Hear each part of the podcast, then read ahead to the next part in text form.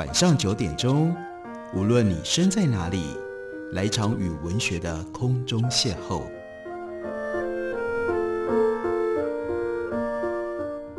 杨照谈书，邀您一同遨游文学世界，认识古今中外的经典之作。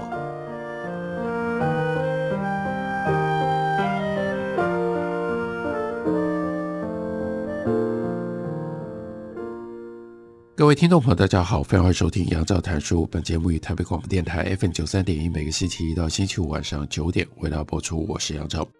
在今天节目当中，要为大家介绍的是黄春明他的最新长篇小说《秀琴这个爱笑的女孩》。在昨天前天的节目当中，为大家介绍了陈柔静的《大港的女儿》，这是对于台湾历史上面女性经历的一个面向的描述。今天继续为大家介绍。黄春明的这部小说，因为在主题上面彼此是相关的，虽然背景不一样，时代不一样，尤其是阶级身份不一样，不过这都是对于台湾女性历史影像的一种切片。秀琴这个爱笑的女孩呢，这个时间是放在一九五零年代宜兰的罗东小镇。秀琴是太和料理店店东的女儿，天生丽质，脸上总是挂着似有若无的笑意。骚动着在地男孩子们的情愫。有一天，他生命有这个激烈的变化。来自于北投的台语电影公司到料理店里面来用餐，说笑之余呢，他们就怂恿让秀琴去当电影女主角，然后在电影公司的诱骗和黑道角头的胁迫底下，签下了电影的片约。没有想到的是，秀琴要去演戏，有一个困难，困难的地方是。他内心深处无法认同，他要演的这个酒家女艳红的角色，现实跟虚构的冲突严重影响了拍摄的进度，所以电影公司在夜间安排公关酒摊模拟情境，半哄半强迫让秀琴慢慢的入戏。就在那个酒摊当中，秀琴慢慢放下心魔，电影看起来是可以顺利的复拍，可是这个时候小说进入到。后半段又有另外一个非常重大的介入的因素，而改变了秀琴的命运。黄春明自己为这部小说写了一个序言，序言一开始就提到，二零一九年的十月，他出版了一本小说《跟着宝贝儿走》。我们在之前的节目当中也为大家介绍过黄春明的这部小说。可是很短的时间之内，二零二零年的三月，他又写成了这一本。秀琴这个爱笑的女孩，她特别自己这样说：这对一个八十有六，黄春明已经八十六岁了，而且呢，几年前罹患了淋巴癌，经过了六次的化疗，身上的毛发掉光，四肢骨瘦如柴，胸前的肋骨像楼梯一样，而且又是一个无耻之徒，牙齿都掉光了。对于八十六岁的人做出这样的事情，的确非常非常的奇特。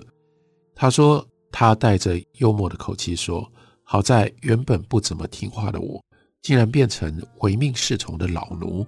听谁的呢？乖乖听医生的话。另外呢，加上老伴林美英小姐，这是黄太太，细心的照顾，把本来已经往另外一个世界冥途上面奔走的黄春明给拉了回来。可是命捡回来了，又能怎么样呢？”除了加入高龄社会无法生产、影响经济、减少国家的税收之外，又变成了家庭的一个大包袱。这个时候自己陷入了矛盾，整日忧郁愁苦，想之又想，突然想再动动手指头，再撕一些丝画，配上几个字，作为站在没有时刻的月台打发时间。这里提到两件事，一个呢是丝画，丝画这是黄春明。他在中年的时候非常特别的一种美术的创作，他主要呢用的是当时的月历纸，因为月历呢有彩色的照片、彩色的图，而且呢用完了就丢掉，那就把那个彩色的纸上面那个他要的颜色撕下来，用撕的，然后再把它贴，就贴出了一幅一幅有着一种特殊童趣的艺术的作品。另外讲到的是没有时刻的月台。没有时刻的月台，是黄春明的一本散文集的书名。他用这种方式告诉我们说，在化疗之后，生命延续下去，他想要做什么？他想要用这种方式做一个诗话，这诗话叫做“病中作乐，死不闭嘴”。好，接下来他就说，任何东西一找到了头，就像握住了一条网绳，只要有志，一步一步把它拉提，能捞到多少另当别论，但最终就可以见网张目。记得起头的第一幅画，撕啊贴啊，想呈现出一个疲惫不堪的老人坐在坎坷路途上的一颗石头，问时间说：“我还有多少时间了？”时间就回答他说：“还有多少时间不重要，重要的是你还能做什么。”于是黄春明问自己：“我还能做什么？我知道我自己的体能弱不禁风，就拿自家没有电梯的五楼。”黄春明住在台北黄溪旁边，在公寓的五楼，八十几岁了，每天上下爬三四趟就气喘吁吁。那你还能做什么？体能不行了，可是脑袋还在，脑筋未残。虽然有一些字会忘掉，可是查一查字典还能够捡回来。另外，对过去的一些人事物也留下了不少的记忆，特别是早前的想象力。和创作欲旺盛的时候，可能创作成的作品，在心里面打了腹稿的，大部分都还记得住。有关这一点，要做一些说明。黄春明的说明是什么？一般创作的人，平常一抓到灵感，除了即刻提笔书写，不然就是先留下笔记，写成草稿。可是他的习惯跟别人不一样，还看到会想到什么可以写的，最多只是把题目记下来。至于要怎么写、怎么发展等等。他不是用笔记，不是用写草稿的，记在心里面成为副稿。有空闲就想想，有所变动，也在副稿毫无痕迹的修改。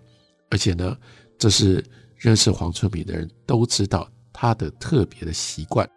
他喜欢讲故事，那他讲故事，也就是把他想到的这些作品的副稿念出来，讲出来。有的时候讲给家人听，有时候讲给朋友听。他说：“其实我很注意当时听者的反应，看受到讨喜的时候，我就知道，哎，这个稿子是可以的，这个小说是可以写的。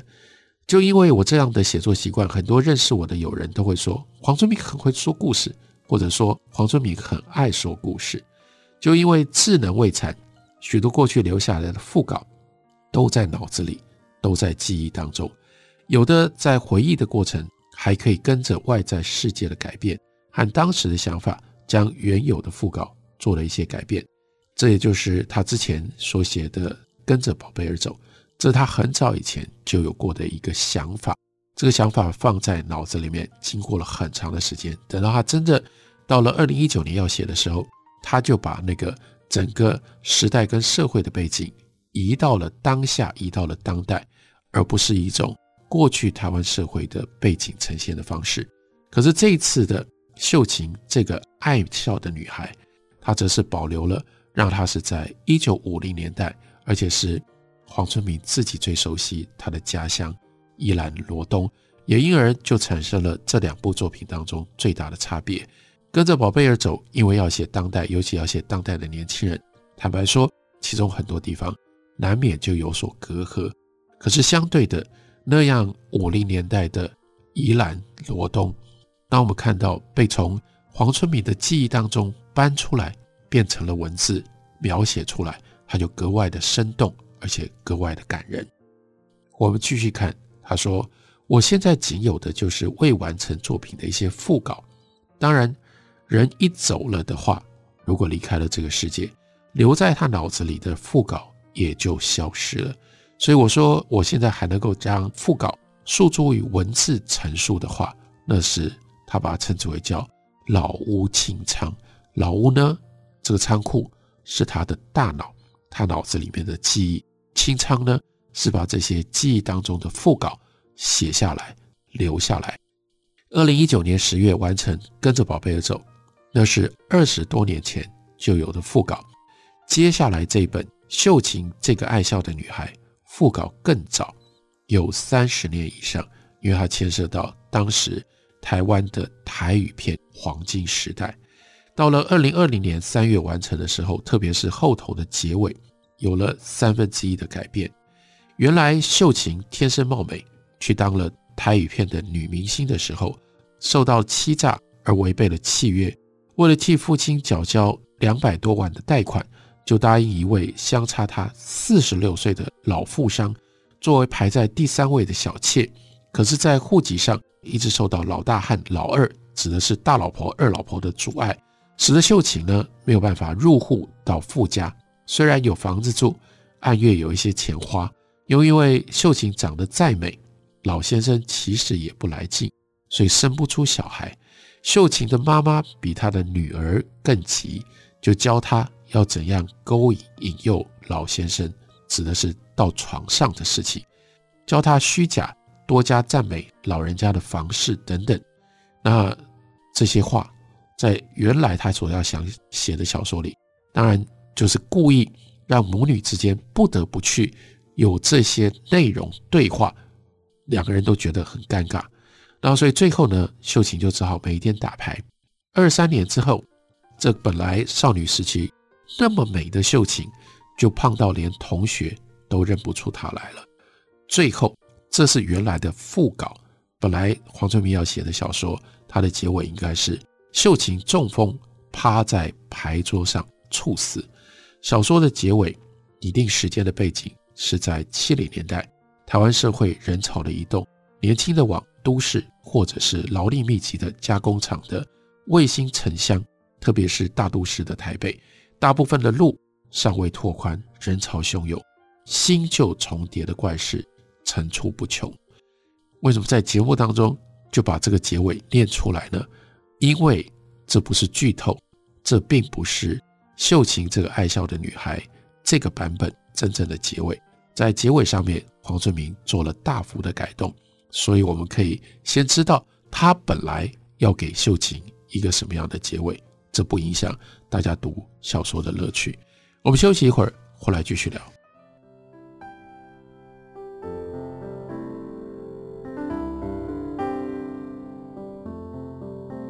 听见台北的声音，拥有颗热情的心，有爱与梦想的电台，台北广播 FM 九三点一。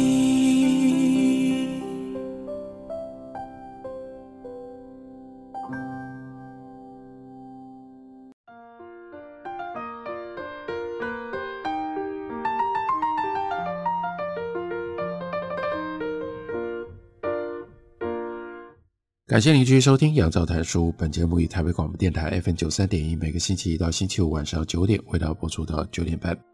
今天为大家介绍的这本是黄春明的最新长篇小说《秀琴这个爱笑的女孩》。黄春明替这本小说写了一个序言，这个序言其中有一段非常有趣，因为他在告诉我们这个小说没有写出来的部分，或者是说本来在他的心里他打的底稿、副稿。以及过去三十年来，他曾经跟家人朋友讲过的故事，可是等到他真的要把它写成这样一部长篇小说的时候，他后来把这部分的结尾改掉了。可他舍不得被他自己丢弃的这个结尾，为什么舍不得呢？因为这个结尾写七零年代的台湾社会，他对七零年代台湾社会的光怪陆离，他有他自己的一些看法、一些记忆，所以呢，没有写在小说里，他就把它写在。这个序言里，什么样的事情呢？例如说，北投的公馆路，靠近菜市场，一边有大水沟，一边呢有山，路很窄，摩托车、拼装车、卡车、公共巴士、计程车、脚踏车，还有最原始的双脚十一路，就是走路的人，每天上下班的时候，把路塞得根本就看不到路的踪影了。那当时他本来要写的秀琴呢？是住在四层楼的公寓，就竖立在依山的路边。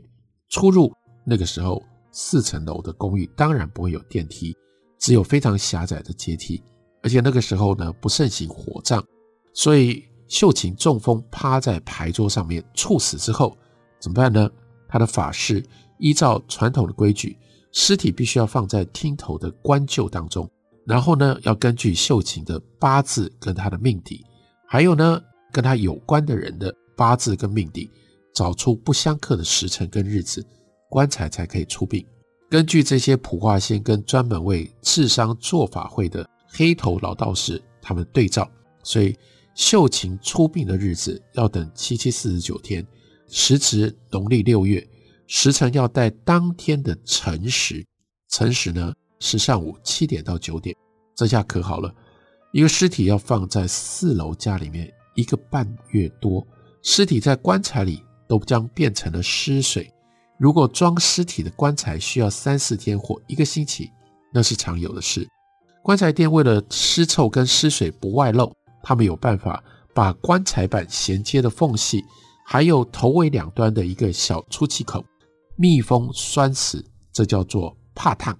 棺材店遇到鬼是常有的事，棺材要打桶怕烫，经得住一个多月的胜数，那除非棺材是铁打的。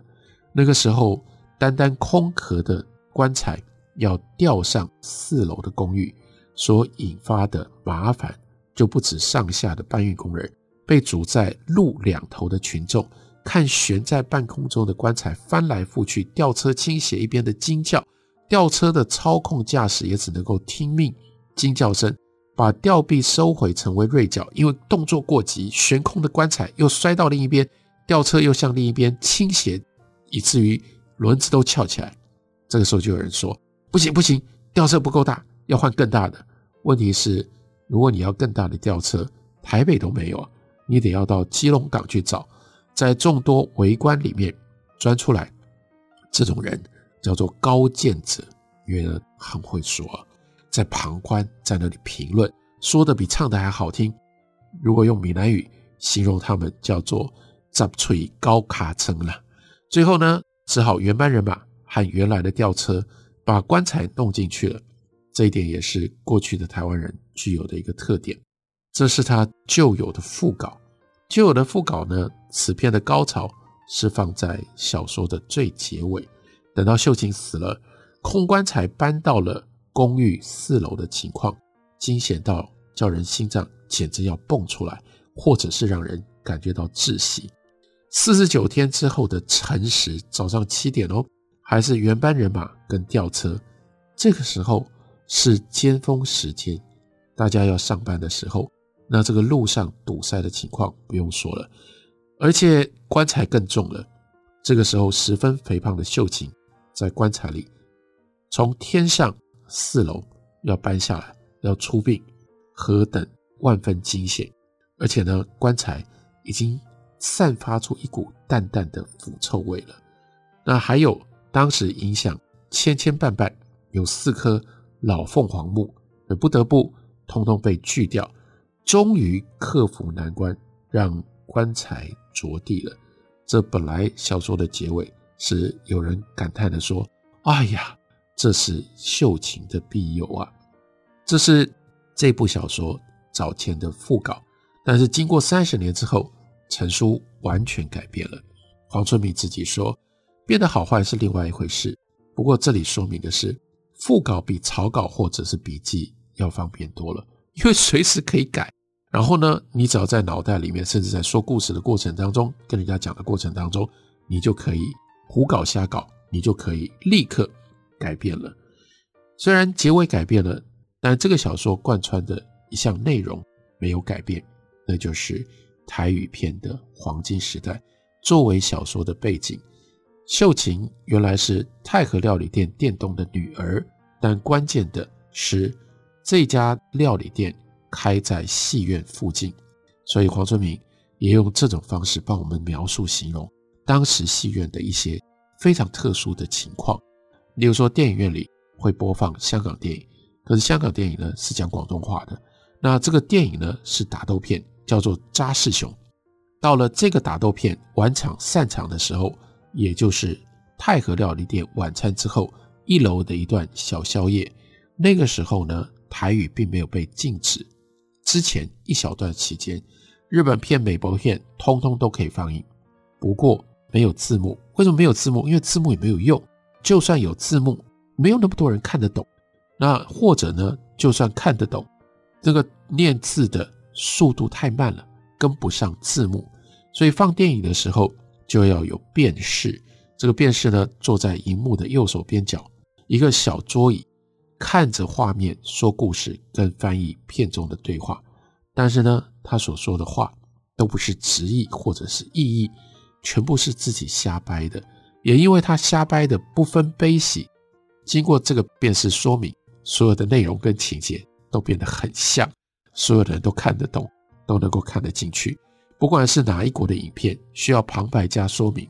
对这个辩士来说都不成问题，而且他的解说的内容还可以让票房加分。这个扎师兄一共三天演六场，最后一场对于一个辩士来说已经经过五场的演练，那这是最精彩的时刻。这一场也是观众最多的一场。这个年轻人特别喜欢这个叫做赖辩士他编出来的话。上一部美国片。有一段整排的长腿美女在影片中的舞台勾手串成一整排跳着康康舞，这个时候背景音乐是法国的嘉禾舞曲。这一整排十二位长腿美女只穿三角裤和胸罩，他们随着四拍子的音乐跳到每一节的第四拍的时候，整个单脚的大腿整齐的高高抬起。这样的动作是配合旋律跟节奏，但是呢，我们的赖歪嘴这个辨识呢，透过麦克风边词大声唱出“阿达西诺三角裤嘛，好利狂”，意思是说我的三角裤给你看，而且呢，唱的音韵都很搭调，以至于这些人、这些观众、年轻人看完电影，他们时不时就不自觉地跟着哼这个调子，然后唱出这个辩士所编的歌词，然后到了这一晚上的扎师兄。赖歪嘴这个辩士又有新创的几段话。主角扎师兄和几位歹徒在恶斗的时候，扎师兄一拳打出去，再怎么看，拳头还差歹徒的头有四五公分的距离，这歹徒竟然就像到受到了重击，往后翻倒。观众当然都看到了，赖辩士马上就搭嘴巴说：“你骗鬼，我被怕流力，你的斗啊！”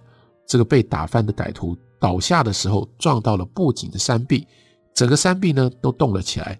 这个赖歪嘴，紧接着又说：“不怕丢的是不怕丢，不过弄个真厉害，规条刷弄叮当啊！这种因为成本的关系，舍不得剪掉的 NG 片段，经过赖歪嘴辩士揭穿的同时，那观众乐得不得了，就回报以热烈的掌声跟笑声，也就变成了这个电影的精彩片段。赖便士几乎晚场散场之后，都会到太和。”去吃一盘炒面，喝一杯酒。邻桌的客人，特别是中老年人，尤其是如果有几个人一起，他们就最喜欢能够跟这个赖便士聊天。有的时候是客人邀便士过去凑一桌，也有客人拼过来的。一聊得高兴，不管是陌生的或者是熟人，常常会替赖便士买单。